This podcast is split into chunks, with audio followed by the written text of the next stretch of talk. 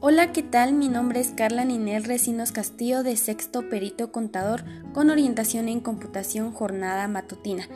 El día de hoy presentaré mi evaluación final para el área de comunicación y lenguaje con los siguientes temas. La comunicación es el intercambio de información que se produce entre dos o más individuos con el objetivo de optar o recibir la información. Son opiniones que se producen mediante el habla, escritura u otras señales. La comunicación puede ser por medio del teléfono, televisión, entre otros. Gracias a esta podemos expresar nuestros sentimientos e ideas. Cuando nos comunicamos cometemos errores y estos se llaman vicios de dicción. Es la forma incorrecta de emplear las palabras que pueden llegar a crear confusión cuando se cometen errores, se hace mal uso del lenguaje, puede ser a la hora de hablar o escribir las palabras. Entre los vicios de dicción se encuentra el, el vulgarismo, barbarismo, extranjerismo, entre otros. Ejemplo, así es, ansina. Ejemplo de vulgarismo. Ejemplo de barbarismo, aiga, a ver. Otro ejemplo de vulgarismo es huevo, huevo. Para evitar los vicios de dicción debemos de leer, como también procurar no repetir las palabras innecesarias. También encontramos lo que es el código gestual y código iconográfico. Los códigos gestuales se refiere a los signos o gestos corporales de una persona, mientras que los códigos iconográficos se refieren a la comunicación mediante las imágenes. Mencionemos ejemplos de signo, símbolo y señal. Signo.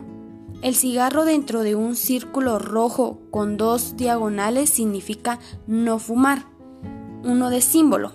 Una personita de color rosado representa el sexo femenino. Señal. La flecha apuntando para arriba dentro de un círculo y una diagonal significa no debes avanzar. Dentro de este tema encontramos la importancia de denotación y connotación.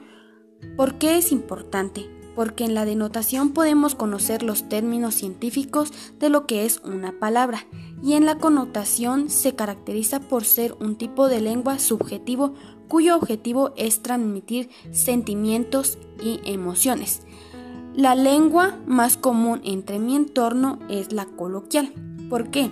Es el nivel más común de mi entorno, ya que lo usamos día a día a la hora de comunicarnos con nuestra familia, a la hora de entablar una conversación.